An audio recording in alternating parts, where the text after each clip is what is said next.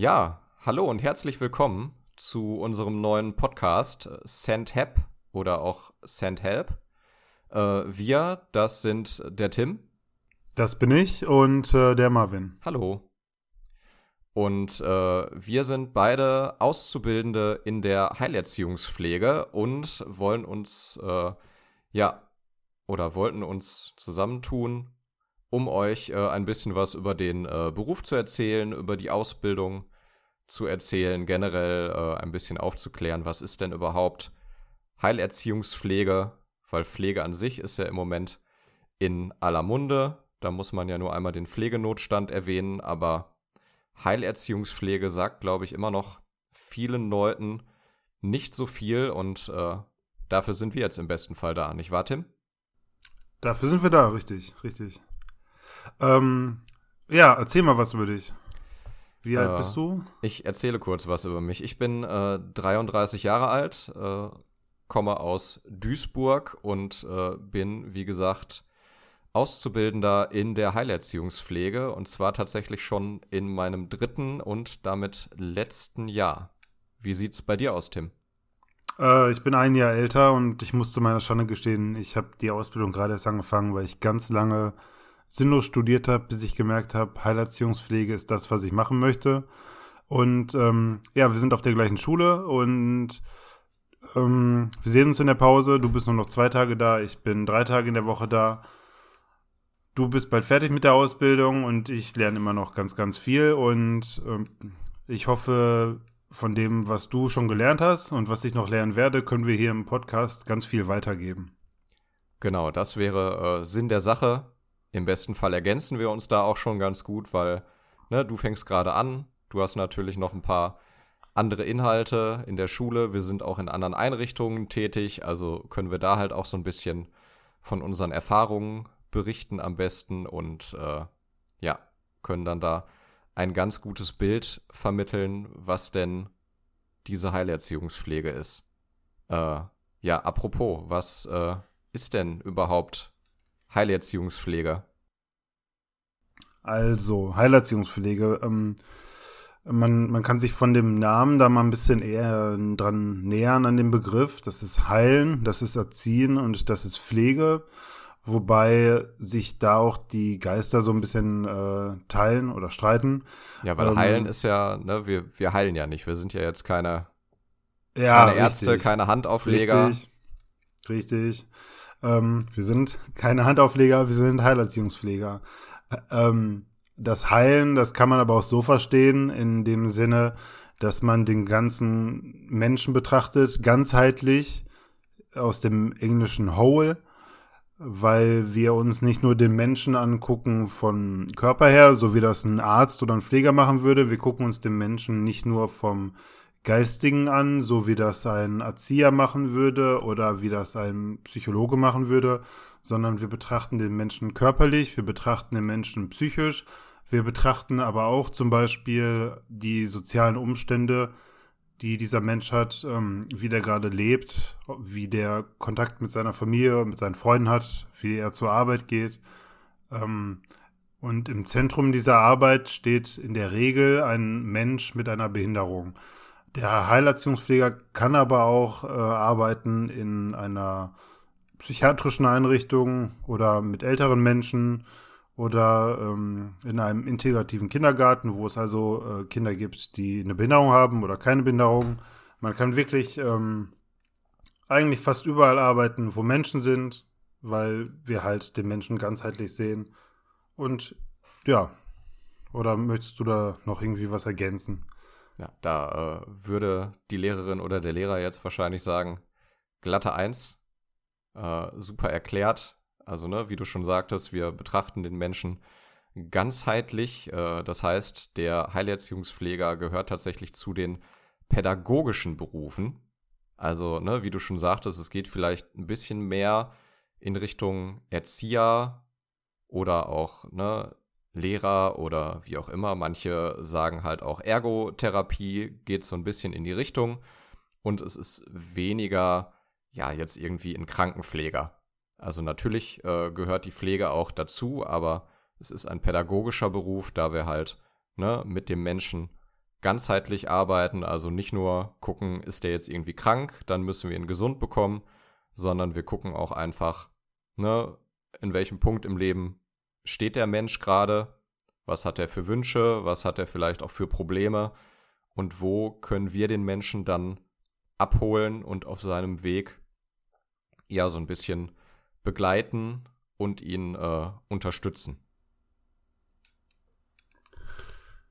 Ja, ähm, manchmal komme ich mir vor wie ein, wie ein Trainer oder wie so ein, kennst du diese, ähm, diese Personal Coaches? ja, ein, ja, ein, ein Life-Coach. Ja, richtig. Außer, dass ich äh, vielleicht noch Tabletten gebe.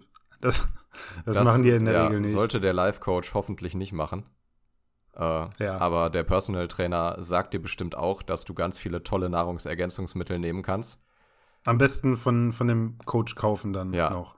Was äh, dann natürlich absoluter Quatsch ist und wo man bei uns natürlich sagen muss, wir selber äh, verschreiben natürlich keine Tabletten und raten auch nicht zu Tabletten. Wir äh, ja. dürfen sie verabreichen, aber genau die Verschreibung macht natürlich immer noch äh, der Arzt beziehungsweise der Apotheker. Das da heißt, kommt von Marvin direkt der Disclaimer. genau, in dem Punkt äh, unterscheiden wir uns vom Life Coach. Wir wollen euch keine Nahrungsergänzungsmittel andrehen. Das macht immer noch euer Arzt. Wir verabreichen sie nur. Äh, ja. Ähm, ich finde, äh, was man dazu sagen muss, was wir betrachten den Menschen halt ganzheitlich und deswegen sind wir immer sehr nah dran am Menschen. Ähm, wie ich schon gesagt habe, ein Arzt macht halt eher was Körperliches und ein Psychologe macht eher was äh, Psychisches. Wir machen alles und dadurch sind wir immer sehr nah dran am Menschen. Ein Pfleger würde einen Patienten oder einen Klienten nicht unbedingt so gut kennenlernen, weil wir uns in der Regel auch mit den persönlichen Interessen von unseren Klienten beschäftigen. Wir kennen die Krankheitsgeschichte aber auch und wir kennen auch die sozialen Hintergründe, weil es bei unserer Arbeit halt um die Förderung geht. Wir möchten Menschen weiterbringen, wir möchten ähm, aber nicht weiterbringen in dem Sinne, was wir denken, was sie machen können sollten, sondern in der Regel geht es darum, was sie gerne machen und in die Richtung fördern wir dann. Und dafür muss man halt ganz viel äh, Wissen über diesen Menschen mitbringen und mit, mit diesem Menschen reden. Und ähm, dann äh, hat man schon eine sehr große Nähe in der Regel. Oder mal, wie siehst du das? Ja, ja, Super wichtige Punkte genannt, würde ich sagen. Äh, was man vielleicht äh, am Anfang noch erwähnen muss, ich glaube, auch ein Pfleger würde natürlich gerne mehr Zeit haben, sich um den Menschen zu kümmern. Ne, die äh, beschweren sich ja selber im Moment ganz viel, dass sie halt eigentlich immer nur von Patient zu Patient rasen, da vielleicht einmal irgendwie Tabletten geben und dann müssen sie halt auch schon weiter, weil so viele Leute auf der Station sind. Das heißt, die hätten wahrscheinlich auch gerne mehr persönlichen Bezug, aber da geht der Mensch natürlich dann, wenn er wieder gesund ist. Also, ne, wenn der kommt und der hat ein gebrochenes Bein, dann bleibt der halt so lange, bis das äh, alles wieder schön verwachsen ist und kommt dann noch einmal zur Nachsorge wieder und dann ist der natürlich erstmal raus aus dem Krankenhaus. Äh, wir arbeiten halt länger mit den Menschen zusammen, entweder ne, da, wo sie wohnen, wo sie arbeiten, wo sie zur Schule gehen. Und das heißt, wir begleiten die Menschen halt tatsächlich über mehrere Jahre und lernen die dann natürlich viel besser kennen, als das äh, vielleicht ein Krankenpfleger kann, der halt nur ein paar Wochen mit dem Menschen verbringt. Und genau, auf äh, diesem Weg äh, unterstützen wir die Leute halt dahingehend, dass wir im besten Fall äh, ja nicht sagen, was würde dir gut tun, sondern wir gucken so ein bisschen, was möchte derjenige denn?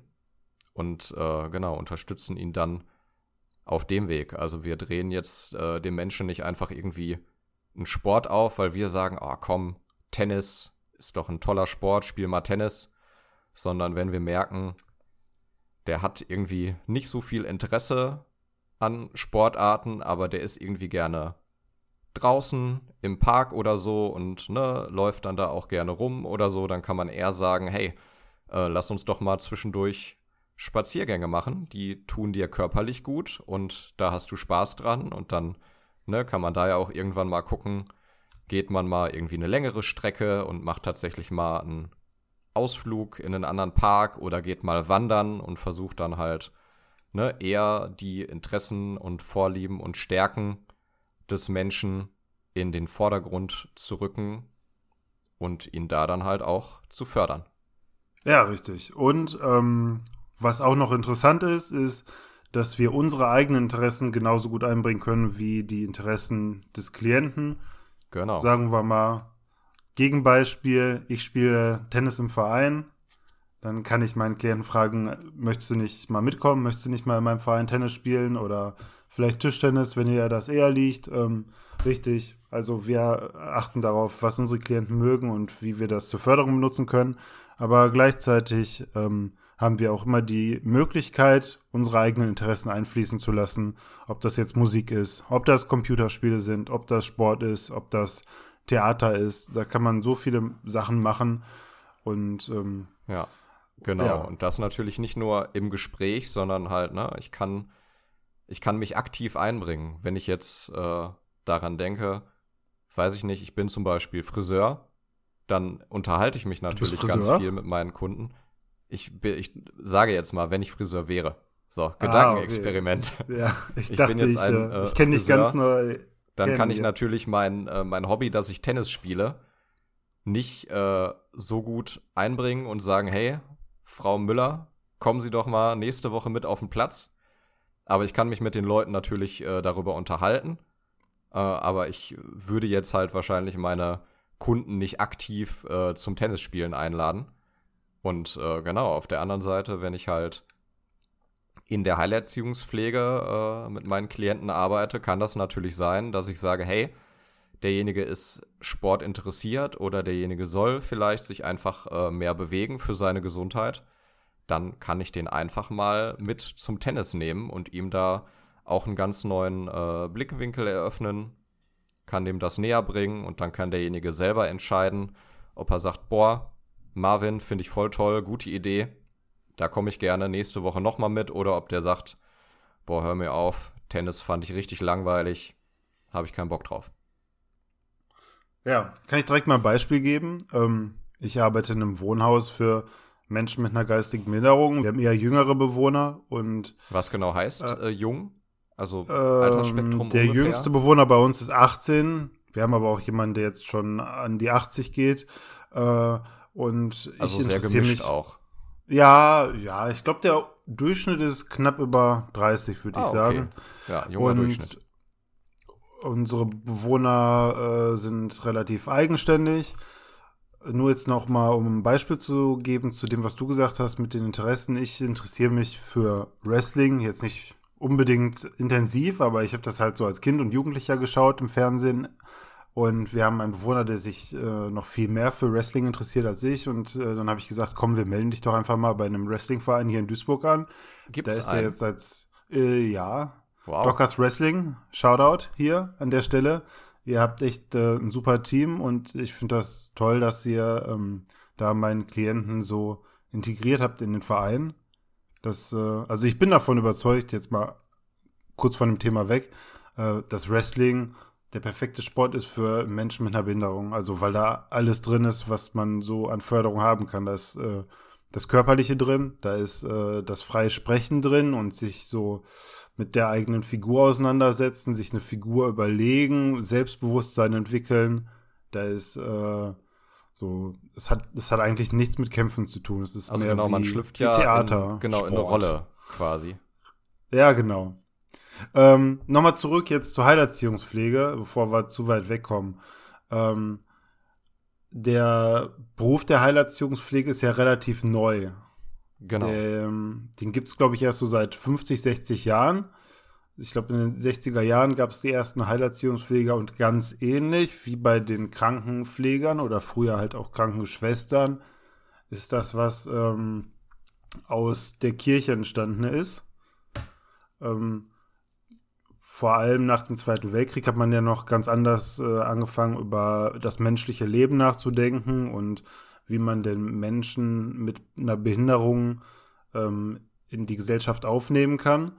Und da hat die ähm, Kirche halt sehr viel dafür getan und hat die ersten ähm, Wohnhäuser gegründet, Vorher waren Menschen mit einer Behinderung ja ganz oft und ganz lange bei der Familie. Die wurden versteckt, weil man sich vielleicht geschämt hat.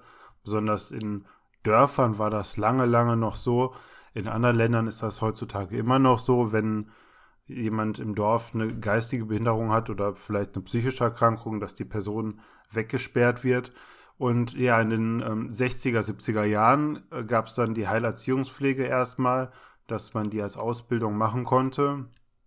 Und ähm, deswegen ist das doch schon ein relativ neuer Beruf. So, die Krankenschwester, die gibt es bestimmt schon seit über 1000 Jahren. Da, da möchte ich jetzt nichts Falsches sagen. Also die gibt es bestimmt schon sehr länger. Das Beruf den Schuster, den gibt es auch lange. Aber unsere Profession, die gibt es halt noch nicht sehr lange. Genau. Äh, ich werfe noch ein paar äh, Zahlen in den Raum. Äh, 1933 wurden Heil- und Pflegestätten gegründet, äh, wo halt dann genau ein Raum geschaffen wurde für Menschen mit Einschränkungen. Das ist die heutige Diakonie. Und die Diakonie ist der soziale Dienst der evangelischen Kirchen. Und wie du schon richtig gesagt hast, ab 1960 äh, hat sich halt das Menschenbild äh, gewandelt und man hat tatsächlich gesagt, okay, jeder Mensch ist Träger von Rechten und jedes Leben ist auch schützenswert und deshalb müssen wir uns halt auch um äh, ja, Menschen mit Einschränkungen kümmern. Und äh, genau, da stehen wir dann halt heute, was immer noch nicht heißt, dass wir an einem guten Punkt angekommen sind. Aber ne, man hört ja auch ganz oft von Inklusion zum Beispiel. Und ne, Schulen werden irgendwie inklusiv und integrativ. Das heißt, äh, wir haben jetzt nicht nur generell Schulen geschaffen, wo Menschen mit Einschränkungen lernen können, sondern wir sind halt auf den Weg oder sind so in den Kinderschuhen, um halt einfach, ja, alle Menschen an eine Schule zu bringen, sodass halt Menschen mit und Menschen ohne Einschränkungen zusammen lernen. Also das wäre so das, das Wunschdenken. Dass es einfach eine Schule gibt und da gehen halt dann alle Kinder hin. Ja, wir sind ja eine Gesellschaft, also warum sollen wir nicht auch eine Schule für alle haben? Oder wie siehst du das? Äh, das ist natürlich der gute Grundgedanke, da muss man jetzt auch sagen, da sind die Schulen halt oft noch nicht so weit, Uh, ne, da geht es natürlich nicht nur um so Sachen wie Barrierefreiheit, also ne, wie ist das, wenn da jemand im Rollstuhl kommt, gibt es dann Rampen, gibt es einen Fahrstuhl, aber zum Beispiel auch ne, jemand, der blind ist oder ne, nicht mehr sehr viel sehen kann, dann braucht man mhm. irgendwie noch vielleicht eine Handführung oder ein Farbsystem. Also da gibt es natürlich äh, ganz viele Punkte, weil man jeden Menschen ja an einem ganz anderen Punkt erstmal abholen muss ja, und, und du hast noch gar nicht darüber geredet, was die, was die Lehrer dann an zusätzlicher Ausbildung natürlich wissen müssen. Das natürlich auch, denn dafür sind ja bisher zumindest nicht äh, die Lehrer da, sondern die Sonderpädagogen. Das heißt, die lernen in ihrem Studium noch mal ganz andere Sachen. Und äh, ja, bis natürlich die Lehrer dann da alle eine Fortbildung, eine Weiterbildung, was auch immer gemacht haben, das äh, ist ein weiter Weg. Das kostet viel Geld. Aber ja, ich würde sagen, wir sind auf alle Fälle auf einem guten Weg. Inklusion ist in aller Munde. Und äh, ja, im besten Fall geht es da einfach stetig weiter und bergauf. Möchtest du noch was sagen zu Pflegehelfer und Integrationshelfer? Äh, genau, da können wir vielleicht im Zusammenhang mit unserer Ausbildung nochmal drauf eingehen. Wir haben ja jetzt schon gesagt, Heilerziehungspfleger ist nicht so richtig Krankenpfleger, wir sind auch keine Altenpfleger. Erzieher ist auch wieder so ein bisschen was anderes. Äh, und was man dann dazu noch sagen kann, es gibt natürlich auch die Altenpflegehelfer oder die Erziehungshelfer. Das ist quasi so ein bisschen die Vorstufe. Das kann man sich einfach so vorstellen. Ich sag mal, ich mache jetzt meine, äh, meine Schule fertig und weiß noch nicht so richtig, wo möchte ich denn hin, was möchte ich denn machen. Und ich habe vielleicht, keine Ahnung, einen äh, Realschulabschluss und habe noch nie im sozialen Bereich gearbeitet, dann kann ich erstmal den Pflegehelfer machen. Das ist dann, sage ich mal, ja, wie so eine Mini-Ausbildung. Und wenn man dann Pflegehelfer ist, kann man sich danach halt überlegen, ob man dann Heilerziehungspfleger werden will oder Altenpfleger und kann dann halt in die Ausbildung starten. Das heißt, man könnte es fast vergleichen mit, ja, mit einem freiwilligen sozialen Jahr vielleicht, dass man ne, erstmal so ein bisschen reinschnuppert in den Beruf und wenn man dann sagt, das ist was für mich, das gefällt mir gut, kann man dann halt zum Beispiel in die Ausbildung gehen und zum Beispiel Krankenpfleger, Altenpfleger oder Heilerziehungspfleger werden. Genau. Ähm, wir werden bestimmt irgendwann noch mal eine Folge haben, wo wir mehr über den schulischen Teil der Ausbildung reden oder wie die Ausbildung insgesamt läuft. Genau, genau. Ähm, was, äh, was man jetzt sagen kann, ist auf jeden Fall, wir machen ähm, eine praxisintegrierte Ausbildung. Praxisintegriert bedeutet, dass wir 20 Stunden in der Woche im Betrieb sind und 20 Stunden in der Woche in der Schule. Die Ausbildung läuft aber über die Schule. Das also verdienen wir nebenbei quasi in unseren Betrieben Geld und können schon mal die Praxiserfahrung sammeln. Und früher war das eben so bei der Heilerziehungspflegeausbildung, dass man zwei Jahre in die Schule gegangen ist, so als ob man auf ein Gymnasium oder auf eine Hauptschule geht. Und nach diesen zwei Jahren hat man dann für ein Jahr lang ähm, gearbeitet. Das hat sich dann das Anerkennungsjahr genannt. Und nach drei Jahren insgesamt war man dann halt fertig. Und wir machen das alles in einem Rutsch. Genau. Und können nebenbei ganz viel Erfahrung sammeln. Ja.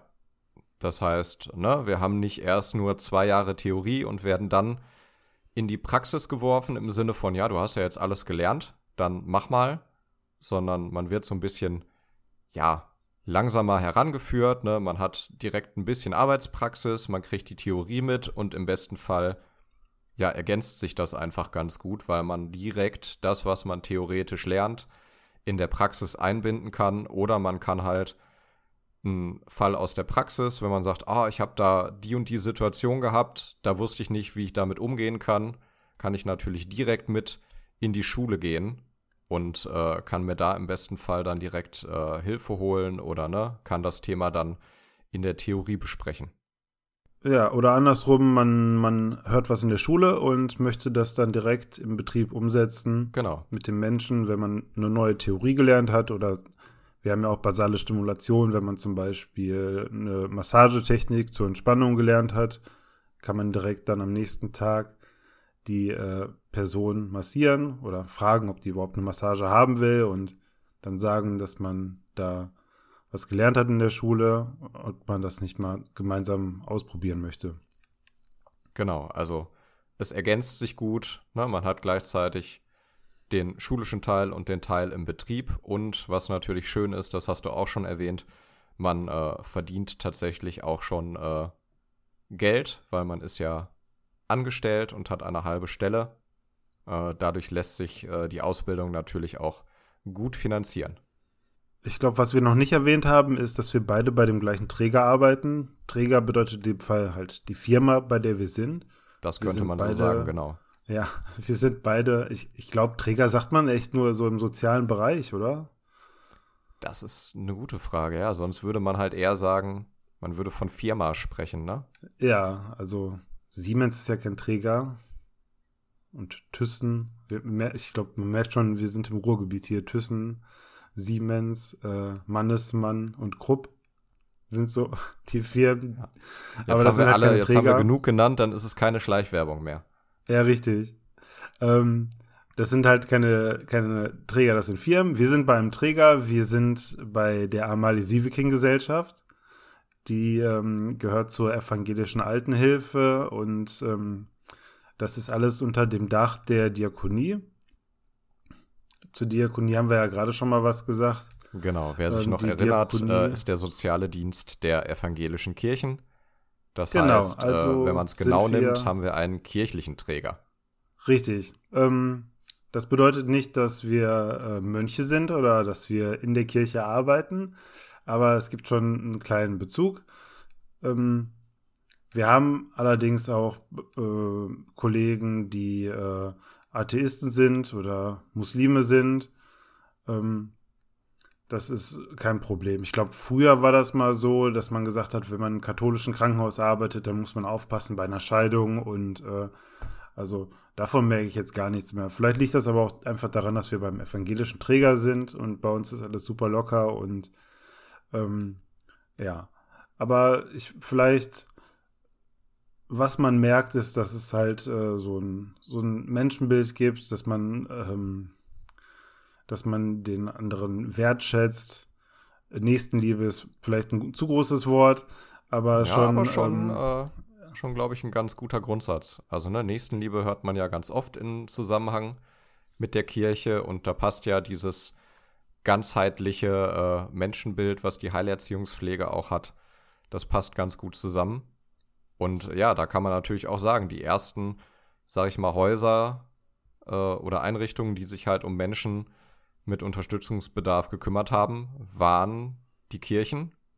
Äh, mhm. daher sind die Kirchen halt auch ja, sag ich mal, die größten Träger in dem Bereich und die Diakonie, glaube ich, sogar der größte Arbeitgeber.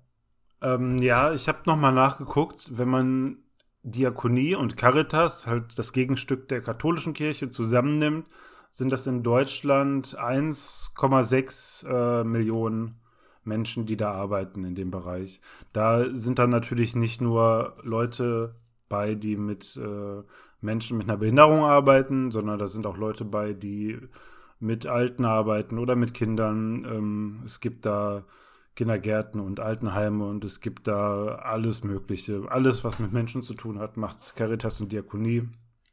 Und deswegen sind das tatsächlich 1,6 Millionen Leute, die in Deutschland in diesem Bereich arbeiten.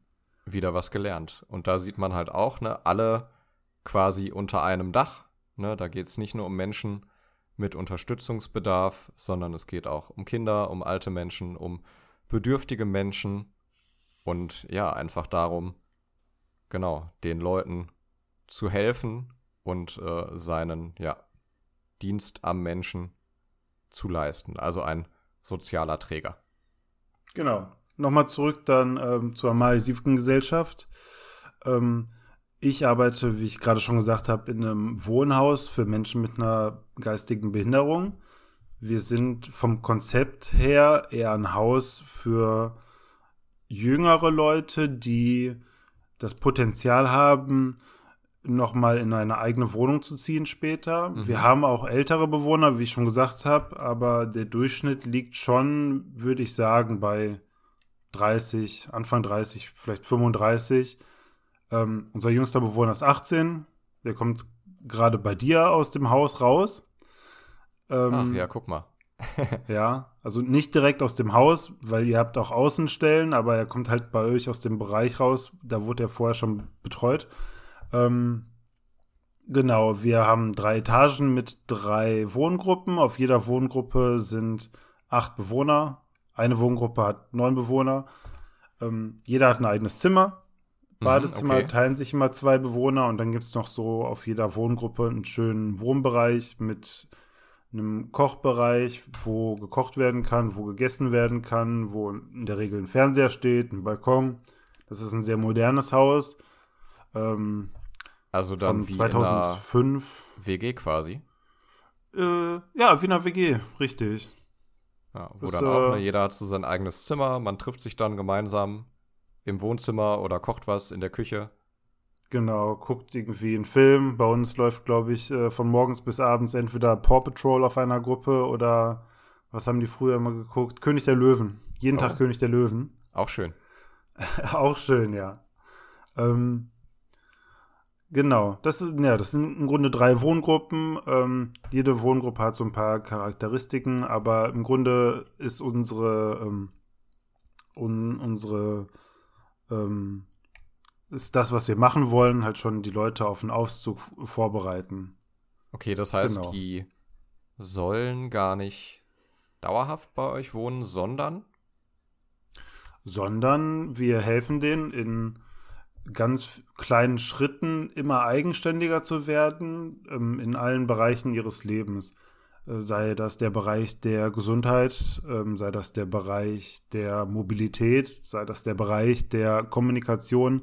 In all diesen Bereichen fördern wir unsere Bewohner und irgendwann kommt dann der Punkt, hoffentlich, wo man sagt, du bist jetzt bereit, den nächsten Schritt zu gehen Ähm, wir haben dann eine Probewohnung, wo die Bewohner rein können. Dann erstmal für eine Woche oder einen Monat.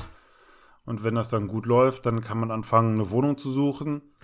In den drei Jahren, in denen ich jetzt in dem Wohnhaus arbeite, äh, müsste ich jetzt mal überlegen, wie viele Auszüge wir hatten. Ich glaube, drei Auszüge. Ich glaube, das ist eine ganz gute Quote. Vor allem, wenn man früher überlegt, Wohnhäuser, da sind die Leute schon, glaube ich, länger drin geblieben. Und dass ein Mensch mit einer geistigen Behinderung eine eigene Wohnung hatte oder von einem Wohnhaus in eine eigene Wohnung konnte, war eher die Ausnahme. Okay, das heißt, ihr seid äh, ja so, so Trainingswohnen, kann man sagen. Ja, genau. Das, kann, das ja. beschreibt das ganz gut. Also auch im Grunde, auch wie früher in der WG. Man lebt erstmal mit Leuten zusammen, ist von zu Hause weg und lernt dann erstmal, ah, wenn ich meine, meine schmutzigen Teller immer in die Spüle stelle, dann fängt das irgendwann ganz schön an zu stinken. Also sollte ich die vielleicht mal abwaschen. Oder es beschweren genau. sich dann halt meine ganzen Mitbewohner, wenn ich das Badezimmer nie sauber mache, nachdem ich geduscht habe. Mhm. Und äh, ja, dann lernt man halt erstmal, worauf man achten muss und kann das dann im besten Fall gut umsetzen, wenn man sich danach eine eigene Wohnung sucht. Ja, und ähm, was viele auch überrascht ist, wir haben keinen Nachtdienst, wir sind kein Krankenhaus. Also es gibt auch Wohnhäuser, die haben einen Nachtdienst, die haben da jemanden, der nachts äh, äh, im Büro sitzt und guckt, dass keiner rausgeht oder äh, wäscht Wäsche nachts. Ähm, wir haben eine Nachtbereitschaft, das heißt, wenn ich da nachts bin, dann kann ich ruhig schlafen und ich bin dann nur für äh, Notfall. Ich sage mal, ähm, wenn irgendwas mit Feuer, Krankenwagen oder Polizei ist, dann könnt ihr mich gerne wecken. Aber ansonsten sind unsere Bewohner schon so eigenständig, dass die kleinere Probleme nachts auch alleine gerne lösen können. Ah, okay. Das heißt, ne, du bist so, ja genau, für den Notfall halt da, wenn wirklich was passieren sollte. Richtig, genau. Ähm, ja, du bist ja beim gleichen Träger, du bist auch bei der Amalie Civiken Gesellschaft. Ähm, erzähl mal was über, über dein Haus, wo du arbeitest. Genau, ich bin auch äh, in einem Wohnhaus, allerdings äh, für Kinder und Jugendliche. Das heißt, das ist natürlich nochmal äh, genau ein anderes Klientel. Die durchschnittliche Altersgruppe liegt, glaube ich, zwischen 5 und ja, so 18, 19 Jahren. Das kommt dann immer so ein bisschen drauf an, wann die Leute mit ihrer Schule fertig sind oder ne, ob man schon ein neues, also eine neue Wohneinrichtung gefunden hat für die Leute, je nachdem, wann die vielleicht auch ausziehen wollen. Äh, aber genau, wir haben zwei Wohngruppen für Kinder, die halt äh, entweder kein eigenes Zuhause mehr haben oder die zu Hause aus diversen Gründen nicht mehr wohnen können, sei das nun Krankheit zum Beispiel, die Eltern haben nicht mehr die Möglichkeit, sich um das Kind zu kümmern, dann äh, bieten wir demjenigen halt die Möglichkeit an. Äh, und wir haben tatsächlich eine Wohngruppe, äh, wo, ja, ich sag einfach mal, die Kinder Urlaub machen können. Das Ganze nennt sich dann Kurzzeitpflege. Das ist dann auch entweder, wenn die Eltern spontan erkranken und jemand muss ins Krankenhaus und es ist keiner zu Hause da, der sich um denjenigen kümmern kann, dann kommt er quasi zu uns für zwei Wochen, für drei Wochen, sage ich mal, äh, wird dann bei uns auch den ganzen Tag betreut, kann quasi ein bisschen Urlaub machen. Wir machen dann Ausflüge mit den Kindern, versuchen denen die Zeit so schön wie möglich zu machen und äh, die gehen dann danach tatsächlich äh, wieder in ihre Familien zurück, wenn derjenige wieder gesund ist oder, sag ich mal, von einer Dienstreise zurückgekehrt ist oder wie auch immer. Das heißt, da ist es so ein bisschen äh, wie bei dir in den festen Gruppen unten, wo die Kinder halt dauerhaft wohnen, äh, übt man natürlich auch schon für einen Auszug, ne? Guckt, dass die Kinder möglichst äh, selbstständig werden, dass die Sachen lernen im Haushalt, dass die sich aber ne, auch alleine anziehen können, waschen können und dass die danach halt fit sind, um in die nächste äh, Wohneinrichtung zu kommen, ne, sei es jetzt so wie bei dir in ein Wohnhaus oder vielleicht auch ne, direkt, dass man sagt, du bist so fit, äh, du kannst vielleicht auch direkt alleine wohnen, also je nachdem, wo dann da der Bedarf ist. Und in der anderen Gruppe ist es halt eher, äh, ich sage immer gerne, wie im Hotel, also derjenige kommt, hat eine schöne Zeit, und dann geht er wieder nach Hause. Also man merkt schon, es ist halt von Alpha bis Omega, ähm, ganz, ganz klein und ganz, ganz alt. Haben wir alles dabei. Wir haben beide verschiedene Behinderungen. Wir haben ähm, beide pädagogische Arbeit. Wir haben beide auch, ich glaube, du gibst auch Medikamente, oder? Genau. Bei uns ja, werden oder auch Medikamente beziehungsweise gegeben. wir händigen die aus, dass jemand die selber nimmt. Ähm, und ja, ansonsten ist unsere Arbeit doch recht unterschiedlich, obwohl äh, deine Klienten kleiner sind und meine eher größer. Ja, kommt drauf an, man vertut sich. Also Ja? so ein 14-Jähriger, der kann schon äh, hochgewachsen sein. Also ich bin tatsächlich auch nicht der Größte mit, ich glaube, lass mich nicht lügen, 1,78. Also da tut sich teilweise schon nicht so viel. Wenn so ein 14-Jähriger kommt, der gerade einen, einen Schub nach oben gemacht hat, dann sind die manchmal schon einen Ticken größer als ich. ja, Ja. Nee, ich bin zwei Meter groß. Ich glaube, wir heißt, haben keinen bei uns im Problem Haus. nicht, ja. Nee. Wenn, man so groß ist wie ich tatsächlich, dann kommen einem alle anderen Leute einfach gleich groß vor. Klingt komisch, aber ähm, wenn ich mich jetzt im Supermarkt umblicke, dann sind ja alle ein bisschen kleiner als ich. So entweder sind die 5 Zentimeter kleiner oder die sind 20 Zentimeter kleiner. Und wenn dann wirklich mal jemand kommt, der größer ist, dann starre ich den an wie, äh, weiß ich nicht. Ja, das dann umso, Also ich- umso besonderer. Ja, ich stand mal bei Mediamarkt an der Kasse und dann ist vor mir ist jemand ein Portemonnaie runtergefallen, hat sich gebückt und das aufgehoben und als er dann wieder nach oben gegangen ist, hat er so nach hinten geguckt und mich gesehen und hat sich fürchterlich erschreckt, weil wir beide waren zwei Meter groß. Auch mal interessant, ja, es kommt wahrscheinlich nicht häufig vor. Ja, für mich sind manche Leute dann natürlich umgekehrt einfach riesig und alle anderen sind ungefähr, ja, so groß wie ich halt. Verrückt. Eine ganz andere Perspektive. Ja, auf alle Fälle. Was natürlich für den Beruf äh, auch nicht schlecht ist, wenn man mal eine andere Perspektive einnimmt und auch selber mal sieht, wo halt ne, seine Besonderheiten liegen. Du wahrscheinlich äh, ne, bei deinen zwei Metern Schuhe kaufen, ist wahrscheinlich eine Herausforderung zum Beispiel. Ah, mittlerweile mit dem Internet ist alles Ja. gar kein Problem mehr. Da geht das. Wir haben noch gar nicht äh, erklärt, wie wir uns kennengelernt haben. Wir haben gesagt, wir sind beim gleichen Träger, aber wir haben uns ja kennengelernt in einer Förderschule. Genau, ganz, äh, ganz interessante Sache auch. Und wir haben uns dann, ja, haben uns dann wiedergefunden. Äh, genau, was wir noch gar nicht äh, angesprochen haben, beziehungsweise doch, wir haben ganz kurz äh, die äh, Schulen und inklusive Schulen angesprochen. Äh, genau, wir haben uns an einer Förderschule kennengelernt. Und zwar haben wir da beide als Integrationshelfer gearbeitet. Möchtest du kurz sagen, was ist denn ein Integrationshelfer? Ein Integrationshelfer kann man wieder auseinandernehmen. Der kümmert sich um Integration und der kümmert sich um das Helfen. Integration meint in dem Fall, dass man ein Kind in die Klasse oder in die Schule integriert. Und Helfer ähm, bezieht sich halt darauf, dass man dem Lehrer oder dem Kind hilft mit dieser integrativen Arbeit. Häufig stellt man sich beim Integrationshelfer jemanden vor, der an einer Regelschule arbeitet und einem Kind mit einer Behinderung oder vielleicht auch einer psychischen Krankheit hilft, sich in dieser Regelschule zurechtzufinden. Genau. Wir beide haben uns aber halt als Integrationshelfer an einer Förderschule ge- kennengelernt. Also an einer Schule, wo sowieso schon alle Kinder irgendeine Form von einer Behinderung hatten. Aber selbst in dieser Schule gibt es halt Kinder, die noch mal ein bisschen mehr Aufmerksamkeit brauchen. Und ähm, da haben wir uns kennengelernt. Da waren wir auch schon beim gleichen Träger, bei der Amalie. Ja, wir hatten kein festes Kind. Zumindest ich hatte kein festes Kind. Ich glaube, du hast dein Kind auch ein paar Mal gewechselt, oder?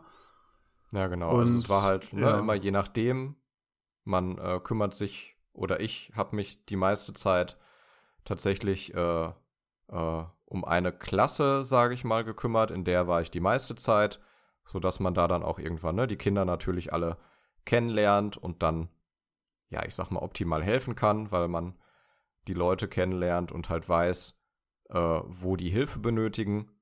Aber äh, ne, wenn dann zum Beispiel in der in einer anderen Klasse mal jemand erkrankt ist oder so, oder da kommt ein neues Kind an und man sagt, ah, da wird jetzt gerade ne, besonders Unterstützung benötigt, dann äh, wechselt man halt auch mal zwischen den Klassen und betreut halt unterschiedliche Kinder. Ja, es gibt in Deutschland verschiedene Sorten von Förderschulen. Es gibt Förderschulen für Kinder, die äh, nicht sehen können oder die schlechter sehen können, die eine Sehbehinderung haben. Es gibt Förderschulen für Kinder, die ähm, schlechter hören können. Es gibt Förderschulen für Kinder, die emotionale Probleme haben oder soziale Probleme haben. Es gibt Förderschulen für Kinder, die besondere Förderung brauchen beim Lernen und an, an so einer Schule waren wir dann halt. Das äh, heißt dann Lernen und geistige Entwicklung, oder? Genau. Ich glaube schon. Richtig. Und so im Nachhinein war echt eine schöne Zeit an dieser Schule. Das ist die Schule Rünsbergshof. Ich glaube, das darf man hier ruhig sagen. Ähm, wirklich sehr engagierte Lehrer, ganz tolle Kinder habe ich da kennengelernt, ähm, die sich super auch gegenseitig unterstützt haben, was man so an der Regelschule häufig gar nicht sieht, dass, dass die Schwächeren unterstützt werden von den stärkeren Kindern. Ähm, aber dadurch, dass an dieser Schule irgendwie jedes Kind eine Art der Behinderung hatte, jedes Kind super besonders war und ähm, die halt mitbekommen haben, dass die dass die Lehrer sehr viel Verständnis immer mitgebracht haben, auf den Einzelnen eingegangen sind. Ich glaube, das hat sich so ein bisschen auf die Kinder übertragen und man hat schon gemerkt, dass die Kinder dann auch irgendwann so angefangen haben, wenn jetzt jemand äh, nicht so gut laufen konnte, dass die dem ähm, gestützt haben oder wenn jemand was sofort nicht verstanden hat, dass die sich auch dann Zeit für den genommen haben. Das war echt schön und die Kinder äh, waren dann auch sehr, ähm, sehr offen immer, auch gegenüber den Erwachsenen, äh, haben allen, alle so angenommen, wie die sind. Das war wirklich ein sehr schönes Klima an dieser Schule. Ja, da äh, kann ich dir nur recht geben. Das hat äh, da auf alle Fälle schon sehr gut geklappt mit der Integration. Ne? Die Kinder haben einen angenommen, aber auch umgekehrt haben, ne, jeder hat quasi jedem so ein bisschen geholfen. Und äh, ja, das war äh, eine ganz äh, schöne Zeit. Und äh, genau, da haben wir uns kennengelernt, ich sag mal zufällig. Und dann ist halt äh, jeder ein bisschen seines Weges gegangen. Ich habe halt meine Ausbildung dann schon früher angefangen und ich glaube, du bist schon in dein Wohnhaus dann gewechselt. Äh, ich glaube, wir sind ungefähr zur gleichen Zeit weg von der Schule. Mhm. Du hast deine Ausbildung halt direkt angefangen. Und ich habe erst mal dann zwei Jahre gearbeitet. Das waren jetzt die zwei Corona-Jahre.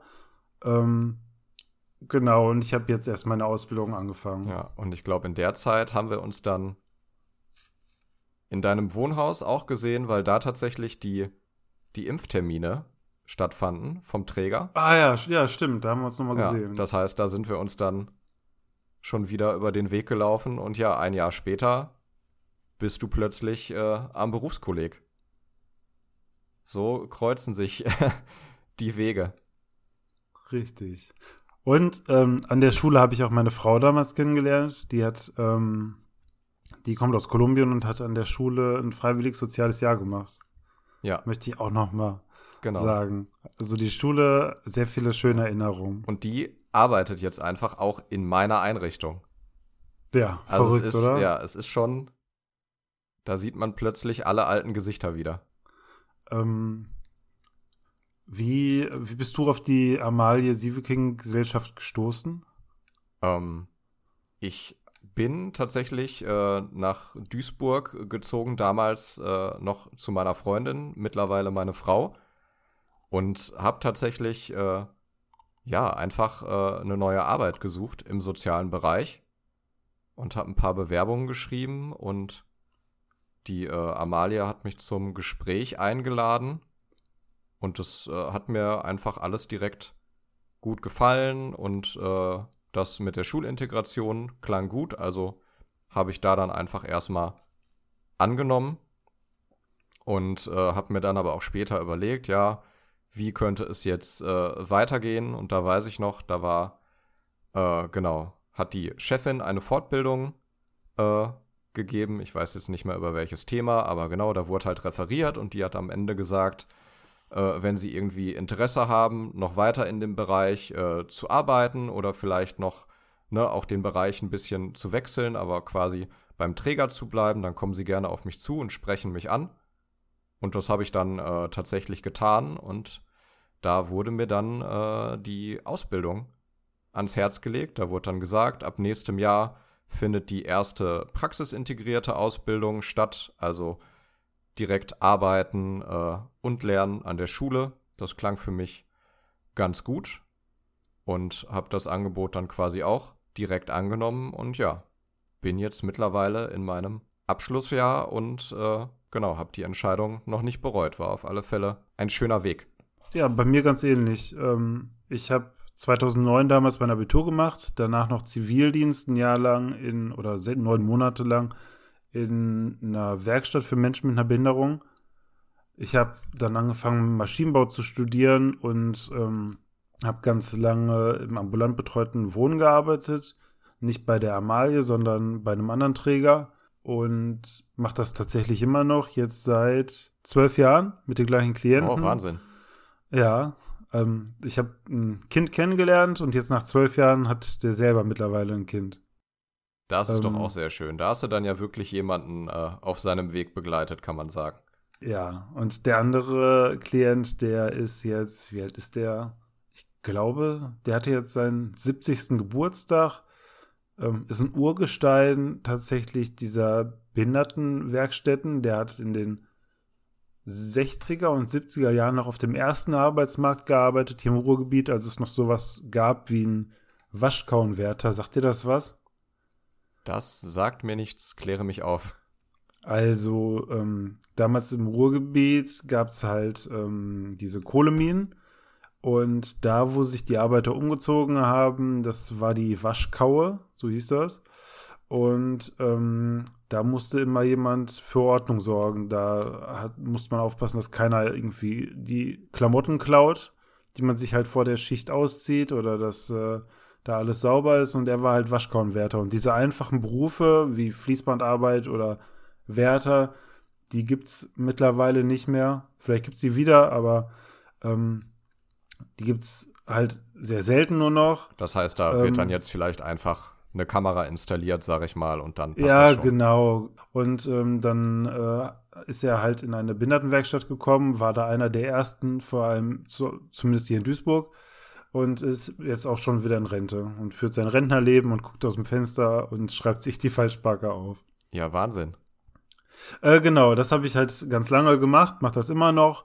Und ähm, irgendwann äh, war dieses äh, Studium, was ich angefangen hatte, das Maschinenbaustudium, war mir dann äh, öde und ich dachte mir, das möchte ich nicht mein ganzes Leben lang machen. Ich suche mir jetzt erstmal einen Job, bin dann auf die Stelle des Heilerziehungsfliegers gekommen und genau wie bei dir, dann irgendwann war eine Fortbildung und dann ähm, wurde ich gefragt, ob ich äh, nicht wechseln möchte in ein Wohnhaus und wie gesagt, nach zwei Jahren dann die Ausbildung jetzt.